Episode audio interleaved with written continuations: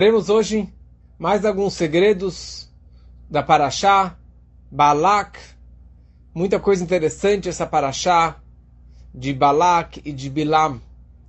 Só para uma pincelada, um pouquinho da ideia dessa Paraxá, tem muitas e muitas histórias e muitos e muitos detalhes. Não tem coincidência, mas bem o, o tratado da Gemara, o tratado do Talmud, que eu estou estudando esse ano, o tratado de Sanhedrin, Ali tem muitas e muitas histórias ligadas com Bilam e ligados também com o final da Parashá, a história de Pinchas que veremos mais para frente. Então, primeiramente, a Torá descreve: o povo de Israel estava avançando, atacando e vencendo todos os povos que protegiam a terra de Israel. E no final da semana passada, Moshe Rabbeinu matou o gigante Og, o rei de Bashan, e dessa forma Israel estava cada vez é, mais próximo para ser conquistado pelo povo de Israel. Quando Balak, filho de Tzipor, o rei do Emori, do povo de Emori, ele viu o que os judeus estavam fazendo. Ele viu como que os judeus estavam atacando povo após povo. Ele ficou com muito medo. Ele era um povo muito grande. E ele falou o seguinte: qual é o dom do povo de Israel? Qual é a força de Israel? E eles foram descobrir que a força do povo de Israel era na boca. Como que foi a bênção do patriarca Yitzhak para os seus filhos. Na verdade, para o seu filho Yaakov. Ele falou, Hakol, Kol Yaakov, Vehayadai Medeyesav. A voz, o dom da boca, o poder da boca, é o poder do povo de Yaakov. E a mão é os descendentes de Esav. Então ele falou: bom, então vou contratar aqui alguém que tenha força na boca para amaldiçoar e destruir o povo de Israel. E ele foi contratar o homem mais poderoso, um grande feiticeiro, um homem que tinha um poder na boca, que se chamava Bilam. Só lembrando um pouquinho quem era esse Bilam, esse Bilam já apareceu lá para trás na Torá. Ele já, já era de idade. E o Bilam, ele era um dos três conselheiros do faraó.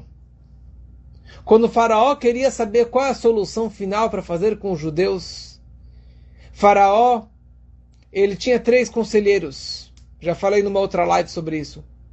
Ele tinha o Itró, o Bilam e o Itró, Jó.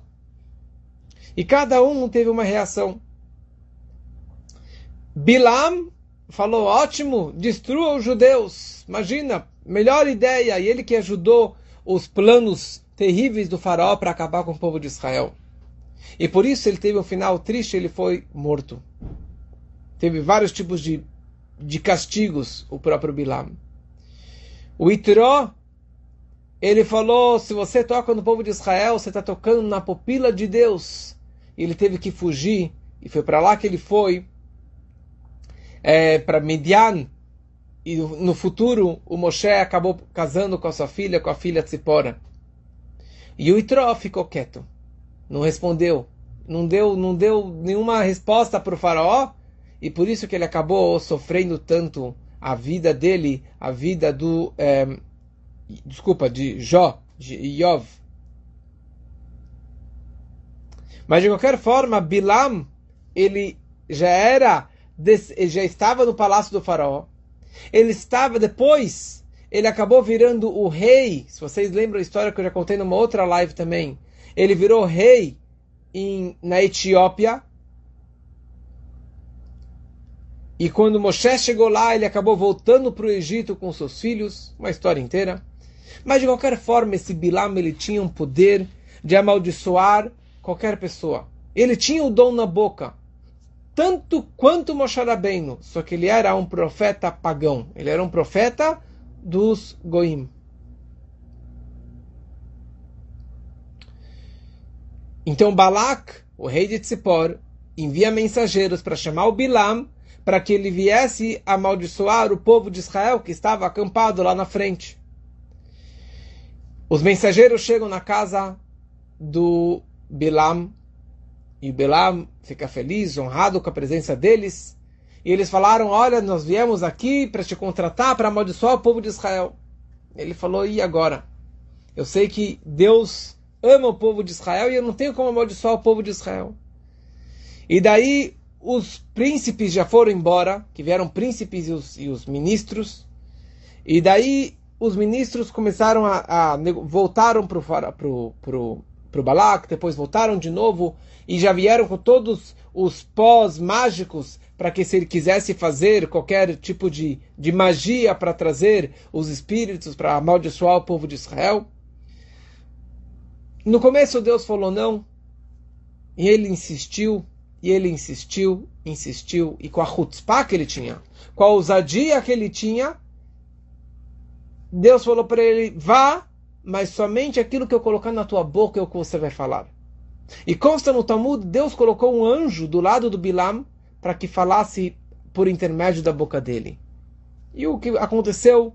Bilam ele começa a sua viagem, só que ele era manco de uma perna, ele era cego de um olho, e ele fazia feitiço com o seu próprio corpo. Ele fazia feitiço com seu próprio corpo, ele usava para fazer tudo aquilo que ele precisava. E ele começa viajando, e ele pega a sua mula para montar na sua mula para fazer a sua viagem. E daí os ministros de Balak viram para o Bilam e falam: fala uma coisa, você não tem um cavalo para a gente mais rápido porque é urgente? Imagina, o rei está te oferecendo aqui palácios de ouro. Ele falou: É, todos os meus cavalos estão no pasto. E tem histórias na Torá, como que ele estava indo e o anjo parou na frente dele, impedindo que ele fizesse a sua viagem. E uma hora ele esfregou o pé na parede e ele bateu na mula. Outra hora ele estava entre os vinhedos e ele começou a ser esfregado pelas, pelo vinhedo, ele bateu na mula. E uma outra hora ele estava entre duas paredes estreitas e tinha um anjo de Deus na frente da mula, com uma espada na mão, não permitindo que a mula continuasse a viagem, porque Deus não queria que ele fosse amaldiçoar o povo de Israel. Que este era o plano de Bilam, amaldiçoar e destruir o povo de Israel. E daí eles perguntaram para ele, falou, o que, que você tem? Só essa mula? Né? Você não tem cavalo? Falou, sim, estão todos no pasto. E daí a mula abriu a boca naquela hora. E na verdade, sim, a mula abriu a boca e começou a falar com o Bilam.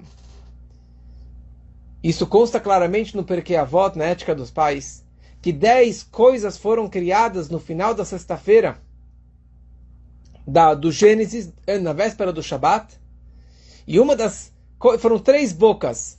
A boca da terra que se abriu semana passada para engolir o Korah, a boca do poço de Miriam e a boca da mula.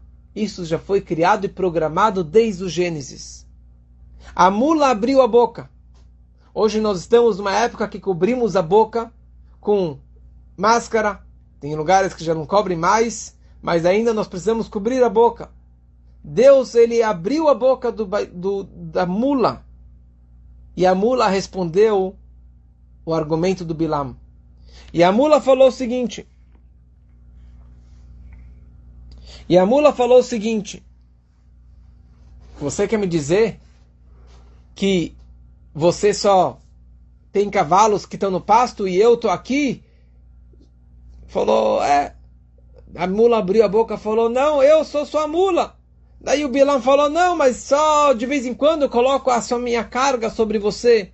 E a mula falou: Mentiroso, eu sou sua mula desde sempre. E você nunca usou cavalo. E aliás, você me usa de dia para carregar e você me usa de noite para ter relações comigo. Sim, o Bilam ele tinha relações com a mula de noite.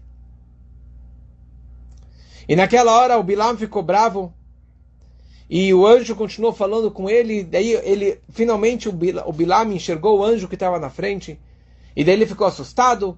E daí ele viu a espada do anjo e o anjo falou para ele: Olha, saiba que você só pode falar aquilo que Deus te permitir. Somente aquilo que Deus te permitir, é só isso que você pode falar. Tá bom? O Bilam continua a viagem e a Torá descreve que ele yodea dat elion. Ele sabia o dat de Deus, a consciência de Deus, a vontade de Deus, ele sabia claramente. Ou seja, ele sabia quando Deus estava bravo. Bilam ele tinha esse dom de saber qual momento que Deus ficava bravo. E esse momento, aquele momento, aquele segundo ou milésimo de segundo do dia, era aquele momento que ele poderia amaldiçoar qualquer pessoa, fazer as suas feitiçarias. Só que o que? Deus, ele não ficou bravo, ele se conteve toda a sua raiva durante toda a vida de Bilam. Durante todo esse período que Bilam estava lá para amaldiçoar o povo, para que Bilam não pegasse esse momento ímpar para amaldiçoar e destruir todo o povo de Israel. Consta no Talmud, se ele conseguisse pegar esse momento da fúria divina, ele ia conseguir destruir literalmente todo o povo de Israel. Mas Deus ele se conteve pelo amor máximo que ele tinha pelo povo de Israel. Qual é esse momento que Deus fica bravo? Qual é esse momento que Deus realmente fica furioso? Consta no Talmud que isso é um rega, um momento, é um instante, é um pequeno momento nas primeiras, durante as primeiras três horas do dia. E tem um sinal que acontece. É o momento que a crista da galinha fica branca. A crista normalmente ou sempre é vermelha, ou avermelhada, que tem riscos vermelhos, existe um momento, um instante, um milésimo de segundo, que essa crista ela fica branca. E neste momento é quando que Deus fica com raiva. E é este o momento que o Bilam estava planejando para amaldiçoar o povo de Israel.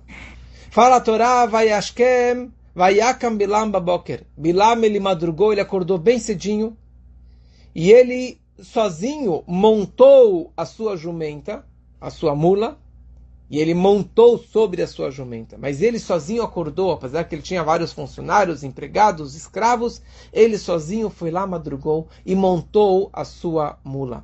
Preparou a sua mula para a viagem. Fala a Torá, Deus vira para Bilam e fala para ele: Você é o maldito.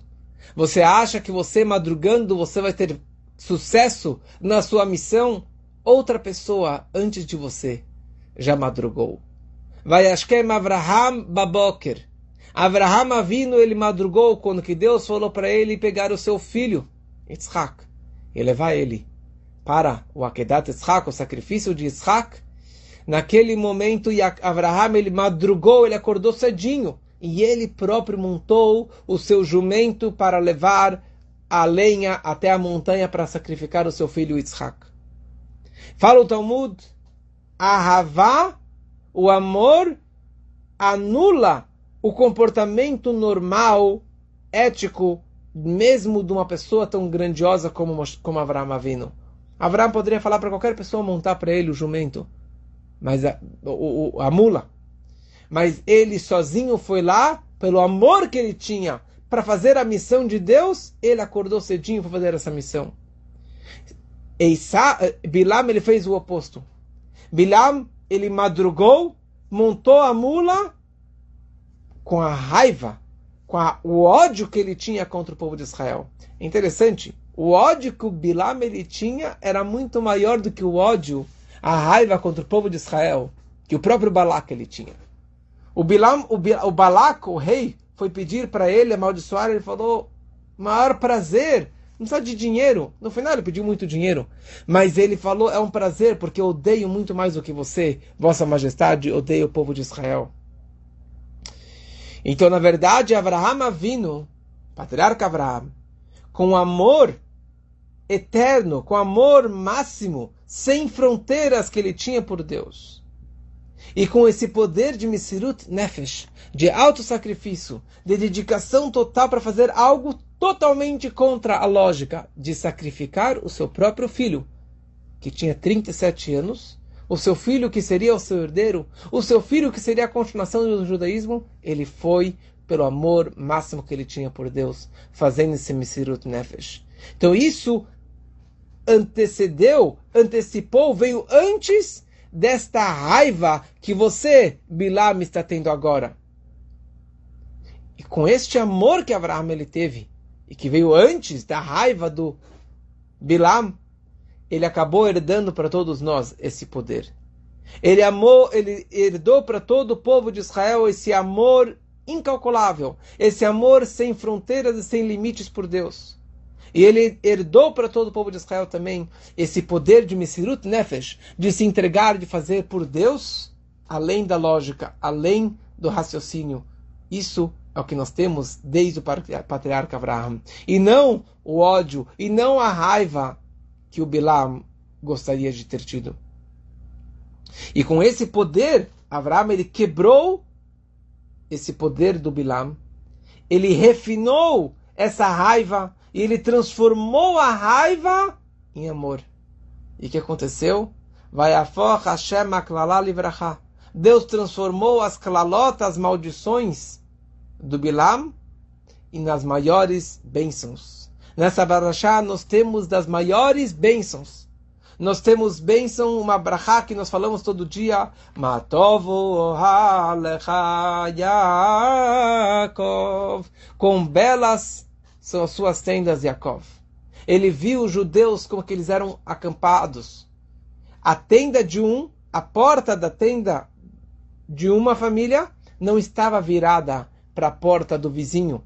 Porque quando você abria a porta, você podia ver o outro como que funciona aqui? Você olha pela janela, você enxerga o banheiro do vizinho, você enxerga a sala do vizinho, você vê tudo. Não tem privacidade, não tem mais tzniut. Mas ele percebeu que os judeus eles tinham recato. Eles tinham privacidade. Tzniut, mesmo no deserto, mesmo em viagem, mesmo nas tendas, os judeus eles tinham esse cuidado absoluto. Isso é uma lição para a gente também. Que muitas pessoas falam, Sim, na sinagoga eu me, vi, me visto direito, eu me cubro direito, tanto homem como mulher. Na hora que eu faço uma bênção, eu coloco uma kippah, ou um talito, ou um lenço na cabeça. Mas de viagem, na praia, eu faço o que eu bem quiser. Não preciso me cobrir a cabeça, eu não preciso colocar kippah, não preciso colocar o chapéu, não preciso colocar um terno, não preciso colocar o talit. Bilam notou essa diferença do povo de Israel. Que mesmo no deserto, mesmo em viagem, mesmo fora de casa, eles eram cuidadosos. É uma lição para a nossa vida. Como que devemos ser cuidadosos com a nossa tzniut, com o nosso recato, nosso e dos nossos filhos, e principalmente das nossas filhas. Porque isso é o que representa Irat temor a Deus, reverência por Deus. Quanto mais a pessoa é sanua, é recatada, se veste mais, não fica mostrando as partes do corpo, mas isso representa a sua ligação com Hashem.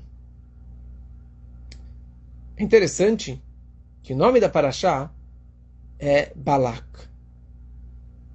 Balak, um grande perverso que queria acabar com todo o nosso povo.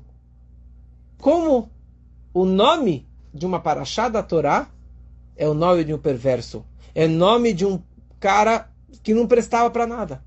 E mais ainda, Está escrito claramente no Talmud, Shem Reshaim Irkav. O nome dos perversos deve apodrecer.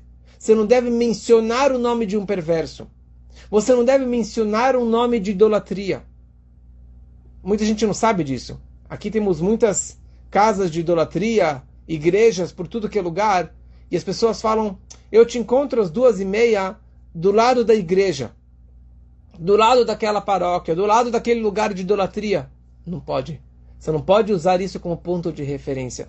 Você não pode usar algo negativo, algo impuro, como um ponto de referência.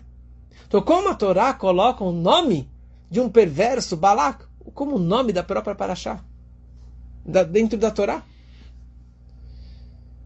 Então, tem muitas explicações sobre isso, mas uma das explicações é que no momento que a Torá menciona este nome, no momento que a Torá coloca este nome dentro do texto da Torá, o propósito não é fortalecer a força negativa e a força de impureza ou a força da idolatria, mas sim a Torá ela quer quebrar essa idolatria.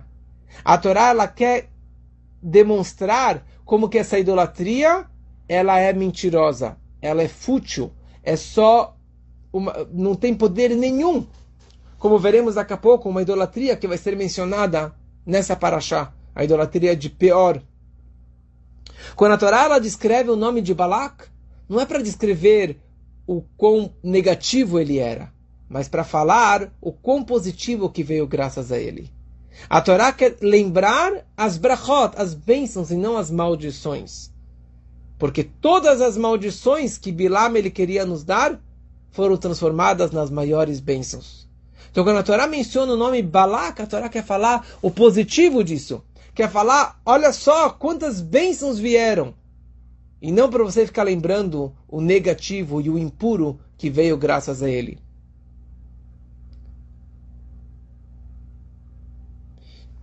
E olha só que interessante. De todas as brachot que a Torá descreve, as maiores profecias sobre a era de messiânica, sobre a vida do Mashiach, estão exatamente nesta paraxá. As maiores bênçãos, as maiores profecias sobre a vinda de Mashiach, quem vai ser o rei Davi, a conquista do rei Davi, o poder do rei Davi, como que consta no Maimônides, está descrito claramente nessa paraxá. Vários e vários versículos das profecias do Bilam descrevem sobre o Mashiach. Então imaginemos quão poderosas eram as maldições que ele queria dar para o povo de Israel. Ele deu as maiores bênçãos sobre as nossas tendas, sobre as nossas casas de estudo. Ou seja, ele queria dar a maior maldição contra as nossas casas de estudo, contra as nossas famílias, contra todas as casas de Torá. Ele queria ele deu bênção sobre reis, porque ele queria que não tivesse nenhum rei no nosso povo. Ele abençoou nossos vinhedos e as nossas oliveiras. Imagina só o que, que ele queria destruir contra o nosso povo.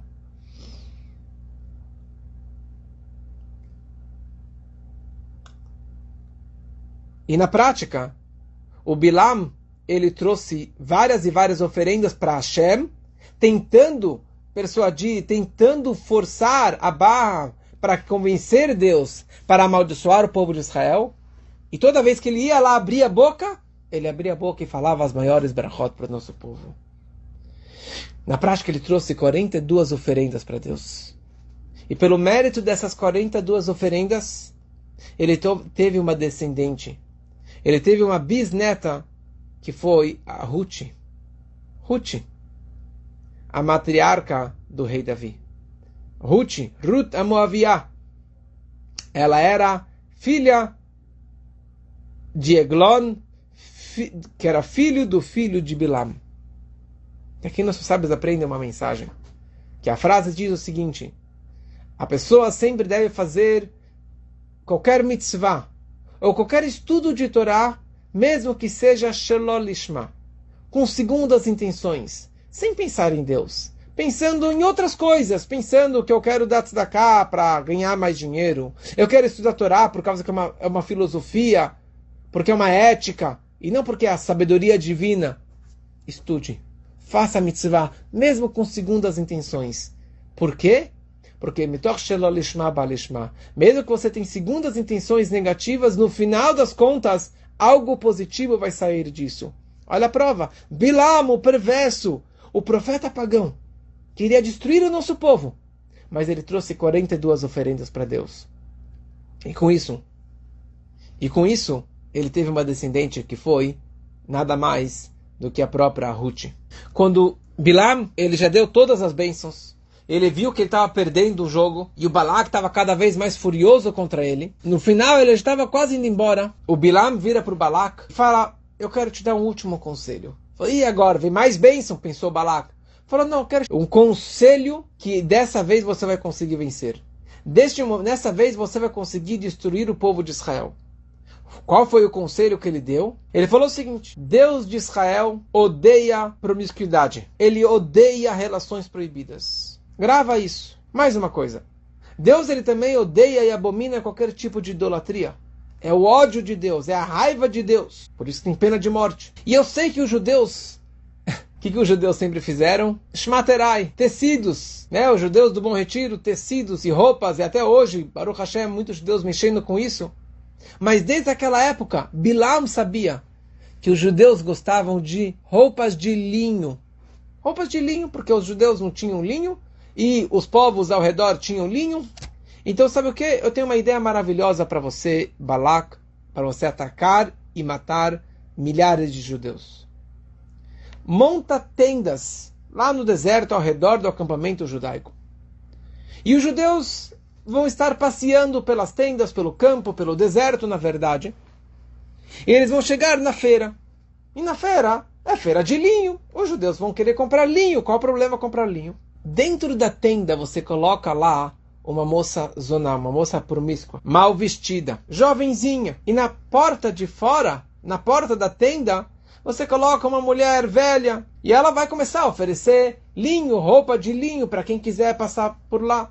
E os judeus foram lá, queriam comprar roupa de linho, qual o problema? Comprar linho. Eles chegam à porta da tenda e a velha na porta começa a oferecer 10 moedas, 10 moedas essa roupa, 10 moedas essa roupa. E daí uma vozinha bem fininha lá de dentro fala: Olha, mas se você quiser comprar, eu tenho por 5 moedas essa mesma roupa. Não, é 10 moedas, é 5 moedas, é 10 moedas, é 5 moedas. E daí começou essa, esse business, né? essa, essa, essa negociação. Elas falaram: Bom, você não quer entrar para escolher a roupa? Talvez você consiga comprar alguma roupa mais barata lá dentro. E ele entra lá e vê a moça e começa a ficar empolgado. E ela, muito bem educada, começa a servir vinho para eles. Que naquela época não era proibido beber vinho não kasher. E era um vinho muito forte. Ele começa a beber e beber e beber, escolhendo a roupa e vendo a moça.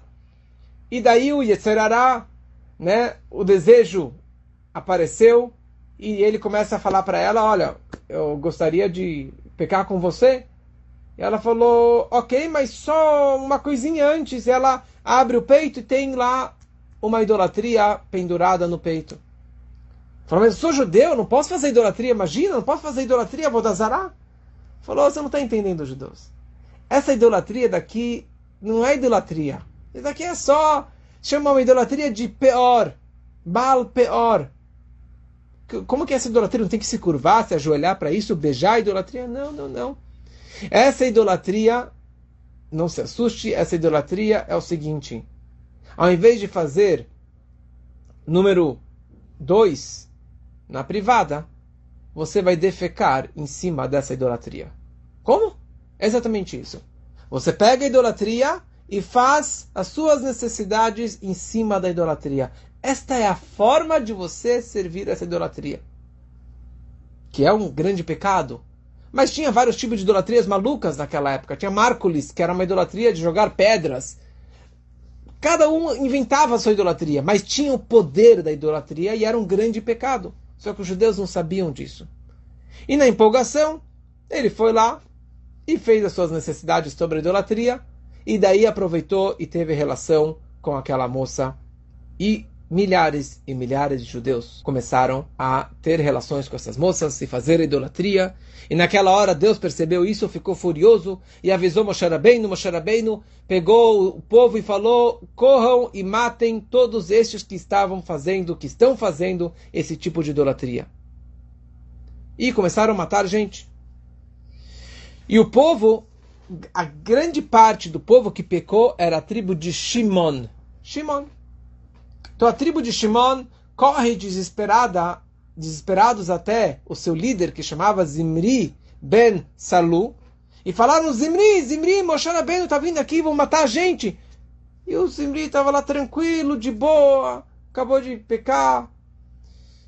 Daí o Zimri falou: Ah, Moshe está vindo aqui me matar? Não tem problema. Ele foi lá, e foi em direção a essa a uma princesa, a uma princesa, Cosbi Batsur, Cosbi, e ele vai em direção a essa princesa e ele fala: Eu quero ter uma relação com você. Falou: Olha, meu pai me ensinou que eu não me vendo assim para qualquer um. Eu só me vendo para pessoas assim, de um posto, de algum líder, um rei, alguém muito importante. Falou: Eu sou uma pessoa muito importante. Ah, é? Quem é você? Falou, sou, eu sou o líder da tribo de Shimon. Ah, mas tem Moshe, que é, mais, que ele é maior do que você. Falou, Moshe Rabbeinu ele é inferior a mim.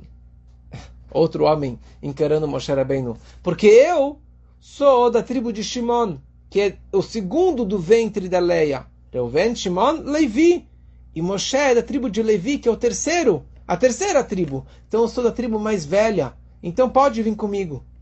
E ele foi e pega ela pelo cuco, pelo, pelo rabo de cavalo, pelo cabelo dela, e começa a arrastar ela em direção a Moshe Rabbeinu. E junto com ele foi toda sua tribo, 24 mil pessoas da tribo de Shimon. Chegam na frente de Moshe Rabbeinu, e ele assim todo orgulhoso e todo chutzpan, com muita ousadia, ele vira para Moshe Rabbeinu e ele fala, Moshe Rabbeinu, me fala uma coisa, posso ter uma relação com esta moça ou não? E se você me disser que eu não posso, quem permitiu você casar com a Tzipora? Quem permitiu você casar com a Tzipora, que era uma midianita? Deu um branco Moshe. Moshe ficou sem reação e não sabia o que falar. E naquela hora, Pinchas, Ben Elazar, Ben Aaron Cohen, Pinchas, que era sobrinho neto de Moshe Rabbeinu, que era neto do Aaron, o Cohen, ele vira para Moshe Rabbeinu e ele fala, um minutinho só, é, Moshe, você me ensinou uma coisa, tempos atrás, que uma pessoa que tem uma relação com uma moça assim, Canaim Pogimbó, uma pessoa que zela, zeloso pelo nome de Deus, ele pode matar o homem na hora do pecado em flagra. Moshe falou: Uau, você tem razão, Pinchas. Então, por favor, vai você. Ele falou uma frase em aramaico, ele falou para ele: aquele que abriu a carta, que a leia.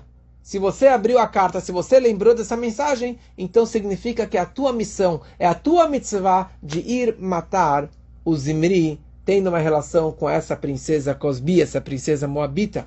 Pinchas, ele pega uma lança, mas ele tira o metal da lança, ele coloca no bolso. E ele vai andando só com essa vara de pau, que parecia uma vara normal. Ele começa a andar e ele vai de boa, andando assim, a paisana, ele vai em direção à tribo de Shimon. Ele chega perto da tribo de Shimon ele fala: Olha, eu também quero participar do seu pecado, que nem vocês estão fazendo, idolatria em relação com essas moças, eu acho muito legal, porque só vocês, a tribo de Shimon? Eles viram lá, imagina Pinchas, sobrinho, neto, falar, uau, esse aqui é um peixe grande. Imagina, o homem também quer pecar junto com a gente, que maravilha! Mais um, que maravilha! E o, Pin, e o, e o Pinchas, ele vai andando, ele se aproxima da, tri, da, da tenda onde que os dois estavam tendo uma relação, os dois deitados na cama, o Zimri com a Cosbi. Naquele momento, Pinchas ele fez uma reza para Hashem pedindo sucesso na sua missão sagrada. Ele coloca o metal na lança e ele conseguiu saltar por cima da tenda e ele fincou a lança exatamente onde que os dois estavam grudados. Exatamente nos órgãos dos dois. E obviamente que os dois morreram naquele momento. Simultaneamente, estava acontecendo uma praga. Deus ele trouxe uma praga, veio um anjo e matou todos esses 24 mil homens. 24 mil. Aparece uma outra vez na história também, a história de Rabi Akiva, que é um estudo per si, que na verdade os 24 mil alunos do Rabi Akiva seriam é, a reencarnação desses 24 mil homens da tribo de Shimon que morreram nessa praga. Mas de qualquer forma, no momento que o Pinchas matou os dois, acabou essa praga. Consta no Talmud, seis milagres aconteceram para Pinchas. Seis milagres.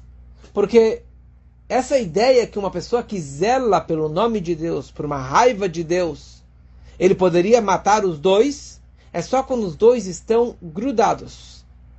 Mas se ele fosse pedir permissão para o tribunal, para o Sanhedrin, para matar, iam falar para ele: você não pode.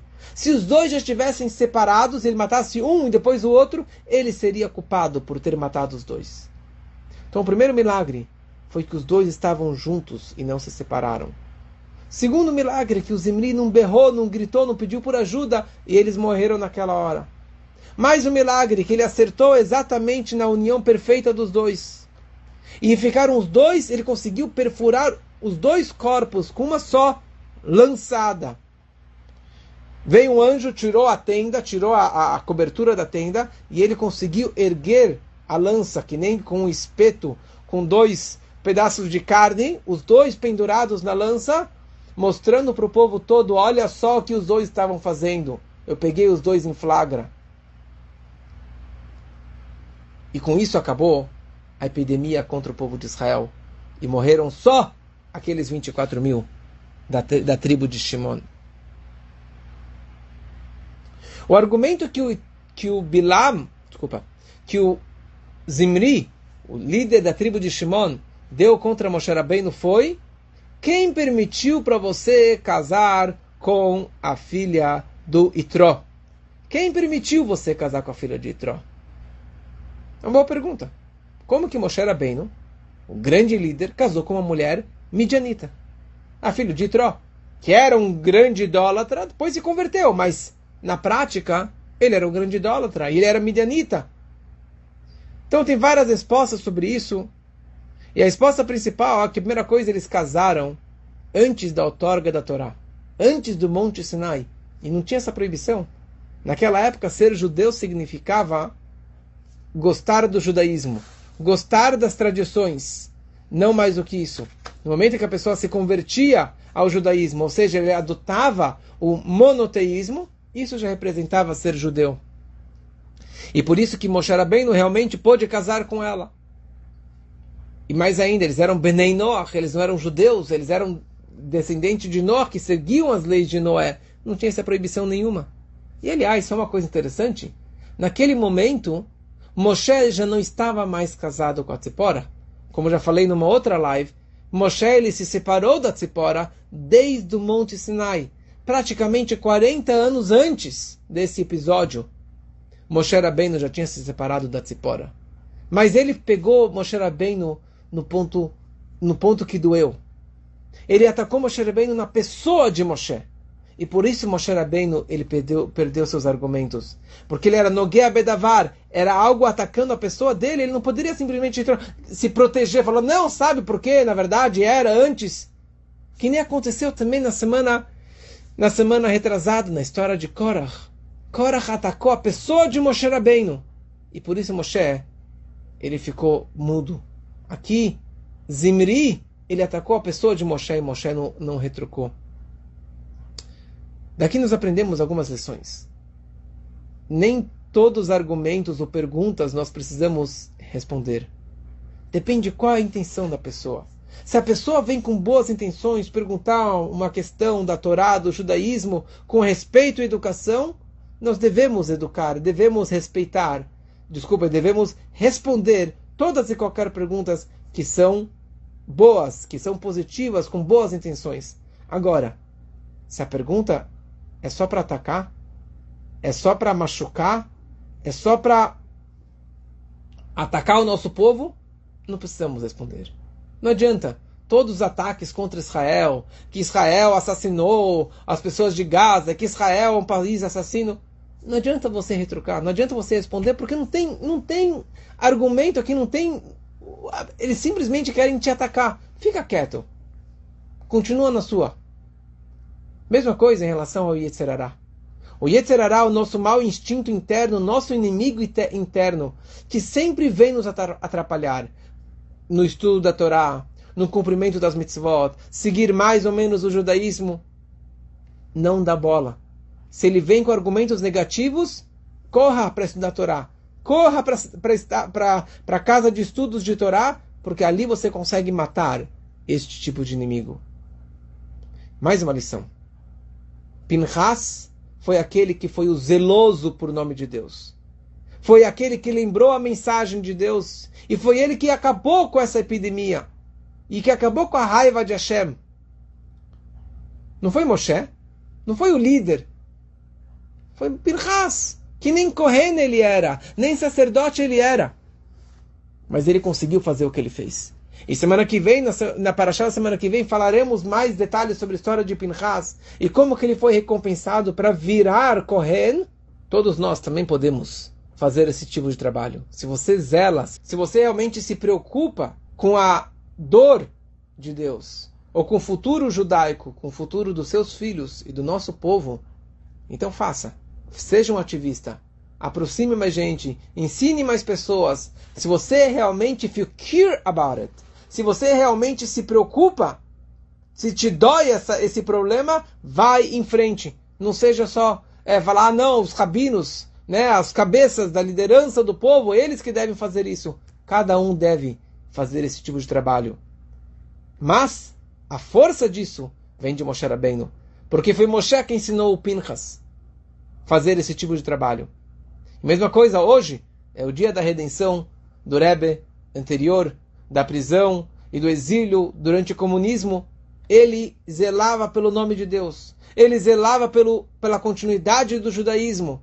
E por isso que ele deixou centenas e centenas de discípulos seguindo essa, essa missão, por qualquer causa judaica, por qualquer situação, não só por idolatria, não só por relações proibidas, mas qualquer coisa judaica, se você se importa, você está disposto a fazer esse Misirut Nefesh, esse auto-sacrifício. Que possamos aprender essas lições para a nossa vida e seguirmos as mensagens desses nossos grandes líderes, desses nossos grandes sábios no nosso dia a dia. Um Gut Yom Tev, uma boa festa da redenção e que cada um possa realmente se redimir dos seus apertos e das suas dificuldades.